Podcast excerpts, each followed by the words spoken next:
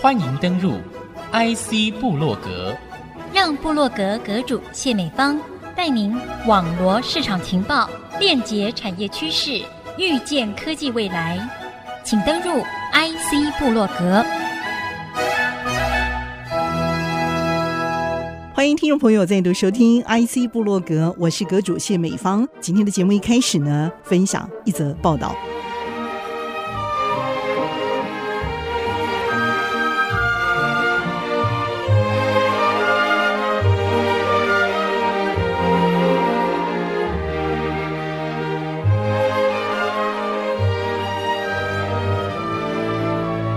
领先全球的边缘 AI 计算解决方案厂商奈能，在二零二一年底发表最早支持 Transformer 模型的边缘 AI 加速器。奈能是长期扎根在 AI 的先行者，多年来也已经在自然语言处理领域具备极大的技术储备力，能将 GPT 系列模型有效部署到边缘应用，也使得奈能因此在 AI 产业落地化进程脚步相当快速。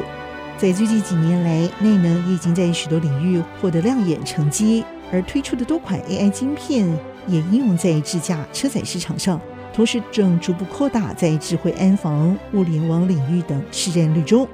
海内外客户伙伴包括了韩华、士德曼、银阳科技、广达集团等，都高度认可。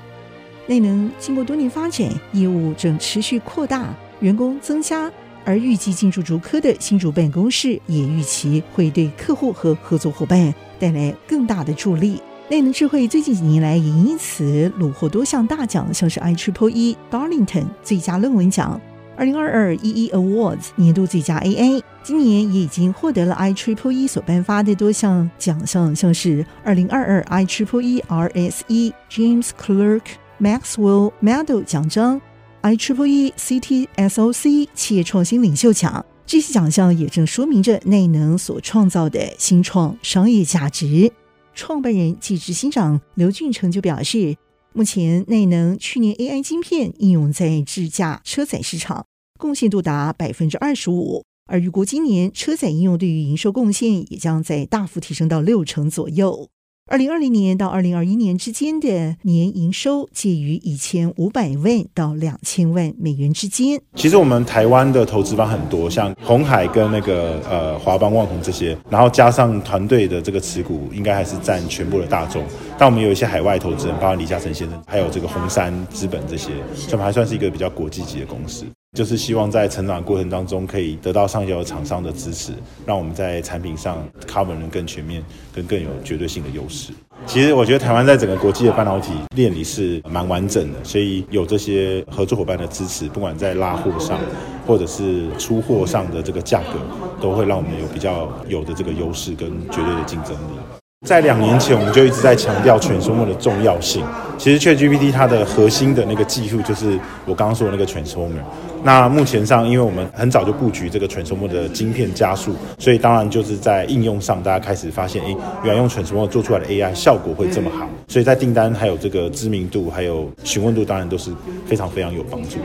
我们在年底应该会有两三家一线车厂，就是开始会能使用我们的方案。那大家也知道，就是车子它导入期很长。我现在讲的其实都是前装，前装意思说你车子出厂的时候就在里面。那那个对我们的营收整个增长的暴增是非常有帮助。竹科它还对员工来讲是有一些好处，比方说他们去念那个实验中学好像比较方便。那当然竹科也有审核，那也代表那能到了一个规模。生医园区蛮方便，就在高铁旁边。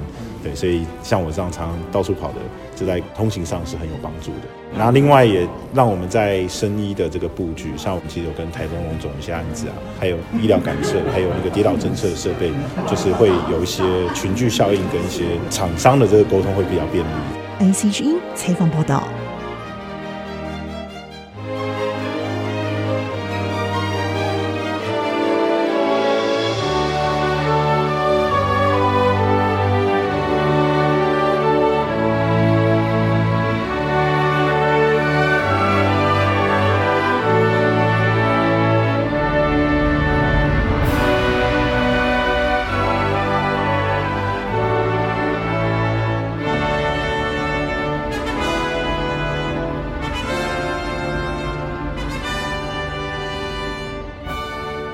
阁主呢，今天非常开心啊，能够在透过我们的这个 AI 前缘的这个晶片的开发，引介台湾非常重要的一家耐能智慧股份有限公司创办人刘进成博士来到节目当中，和听众朋友来好好的分享。博士您好，各位听众朋友大家好啊，主持人好。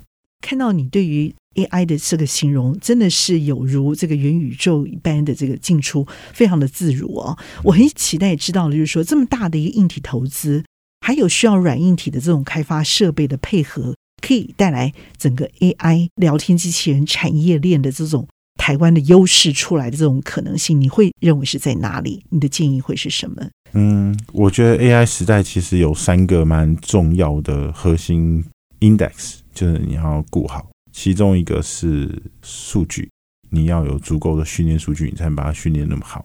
像 ChatGPT 它也是有互联网上等级的这种好几亿、好几百亿的数据去训练，它才会这么聪明。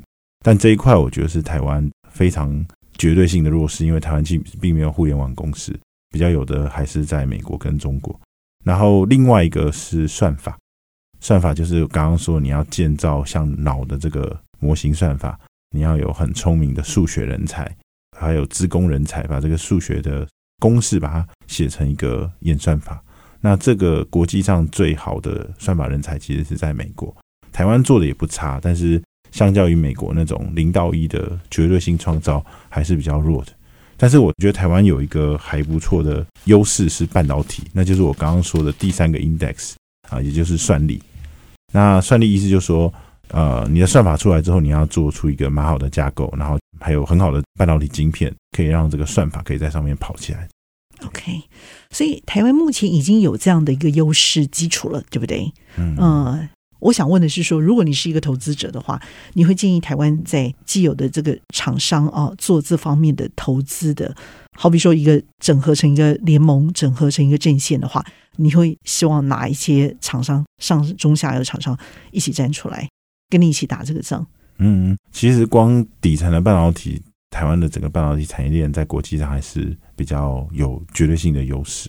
像一两年前，其实全球都有半导体产业荒，对，那当时其实对我们来说还算比较幸运，是我们可能就会去主科，那在主科你就可以找到日月光，然后新兴南亚这个是 substrate 啊，然后再就是去台积或者是联电，这个是 foundry。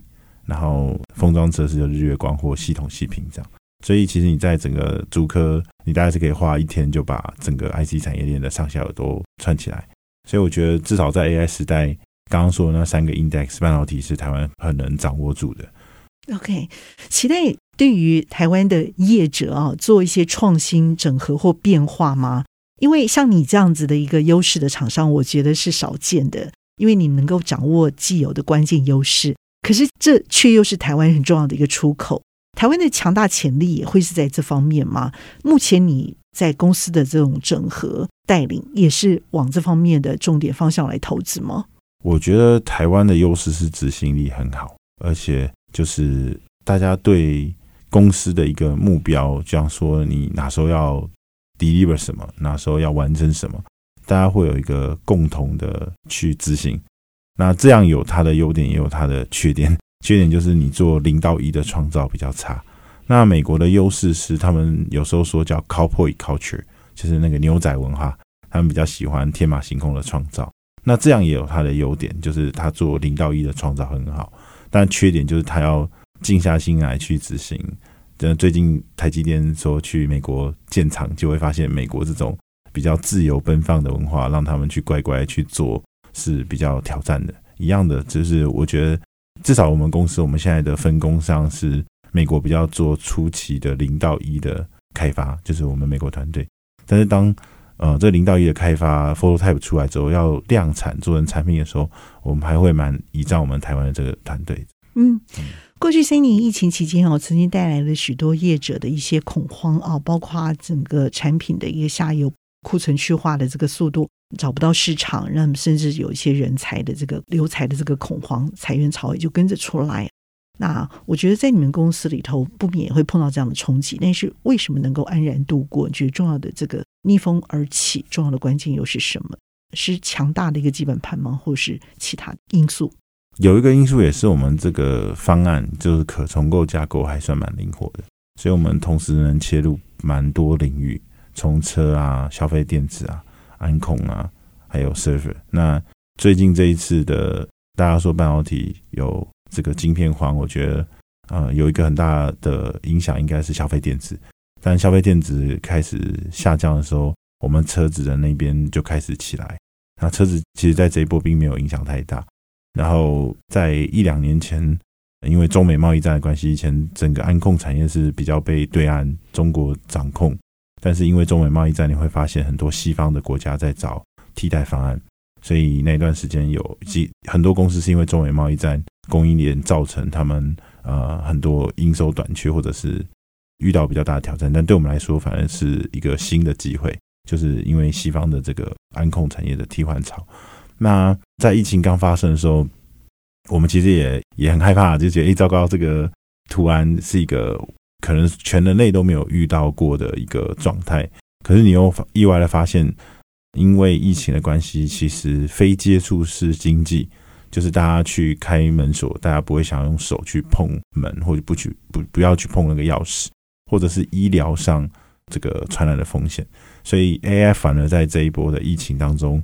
是一个蛮好的机会，比方说我们在说的非接触经济，我们就有发现有人用语音的 AI 去控制你的机器打开，或者是用脸去做这个智慧门锁，用脸就可以打开，你就不用用钥匙这样。那医疗呃，我们有跟台中龙总有合作啊，就是把我们的设备装了一个 AI 晶片放在他的病床上，然后它可以透过 mini w a y 手机的那种讯号穿透你的身体，知道你的身体的即时健康反应。那这样就可以不用让护士跟医生这么频繁的去看这个病人。那一样也是跟智慧安控的概念很像，是 AI 发现你的病人出现了一些躁动，或呼吸突然急促，或心跳突然不整，他才去送及时的警告给这个护士跟医生。我们节目其实非常的精彩，但需要休息一下，休息片刻，稍后回到 IC 部落格。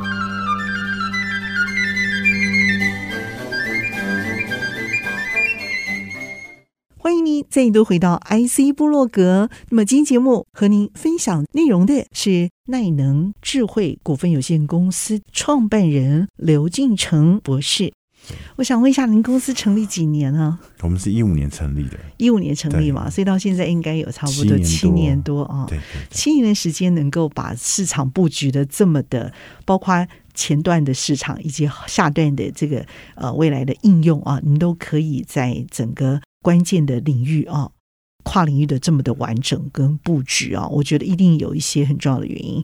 但是你看起来还是这么的雍容啊自在啊，去处理这些事情，我觉得应该会让我对你产生的好奇，就在于你对于这样的一个晶片市场的一个呃上游的这个研发的无穷乐趣，可能是有重要的关联，以至于面对各种的一些折冲险阻，市场的一些。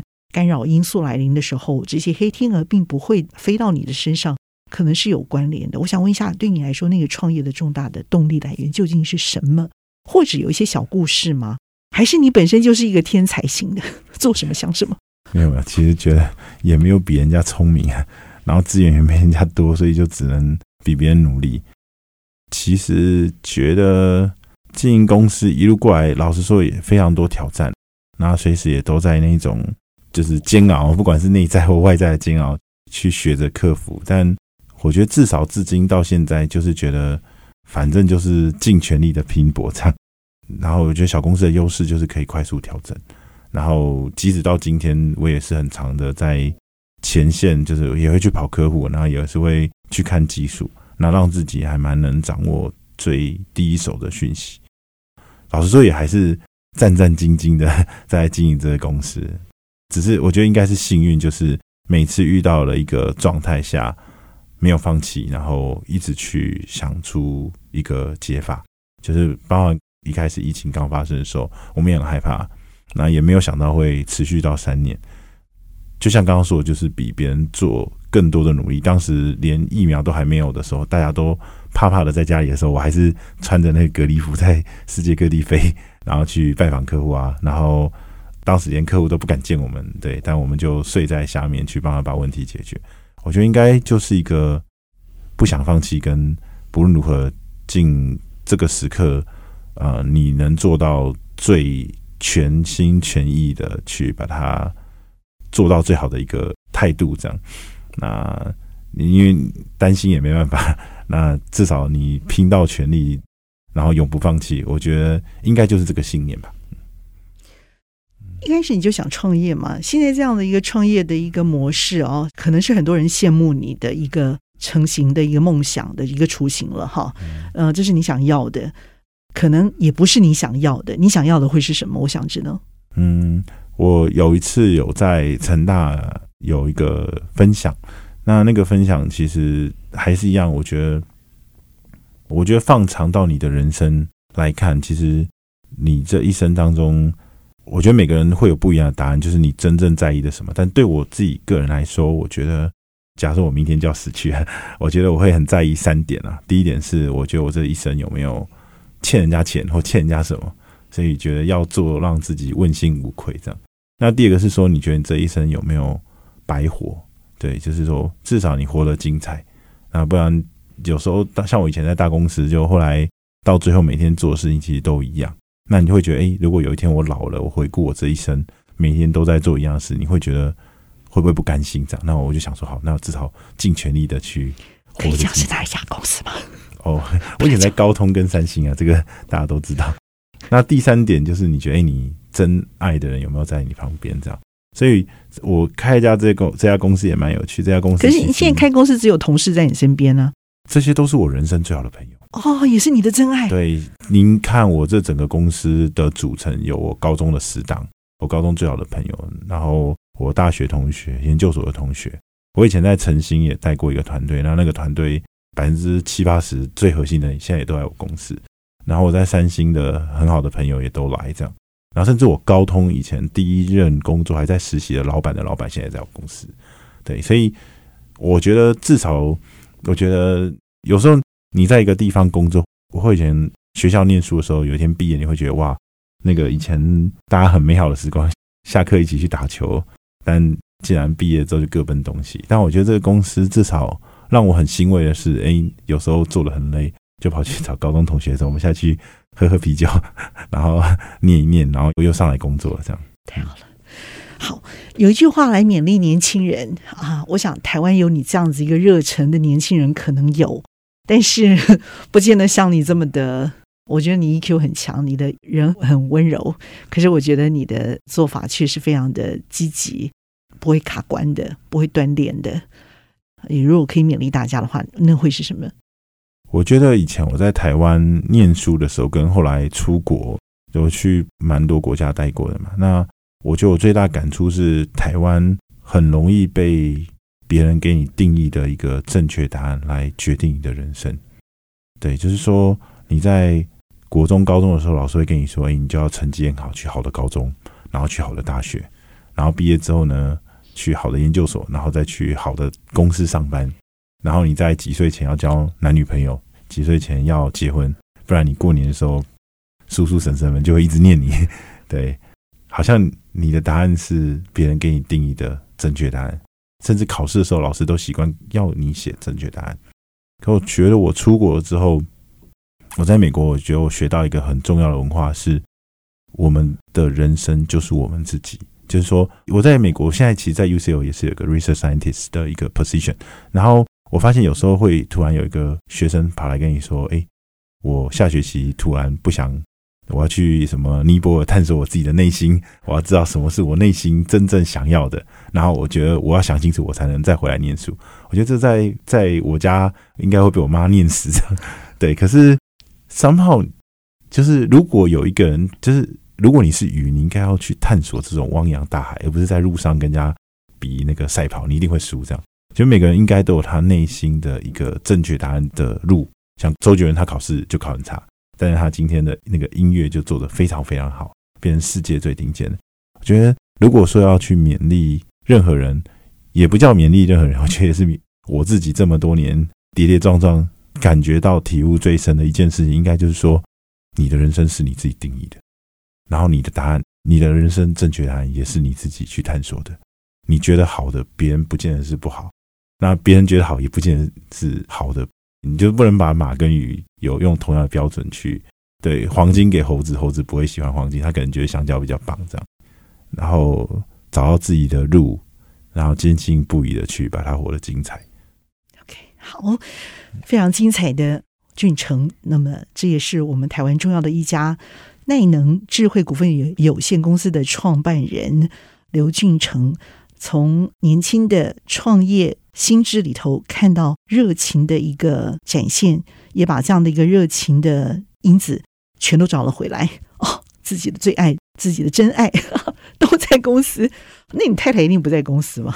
太不在，对吗？这个就是很重要的一个伦理。好，太好了，两集节目，IC 布洛格，非常的谢谢我们的刘俊成博士。